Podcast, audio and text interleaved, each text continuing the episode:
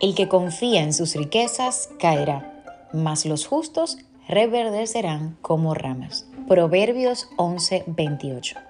El libro de Proverbios es una colección de consejos dados por Dios para que tengamos una vida plena y saludable. El Señor no está preocupado solo por tu cuerpo, sino también por todas las áreas de tu vida.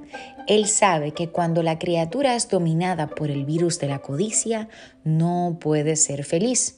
Y es que cuando la persona se dejan dominar por este mal, en su afán de poseer, dejan de disfrutar las bendiciones que Dios les ha dado. Jesús quiere que tú seas feliz, desea restaurarte, sanarte, prosperarte.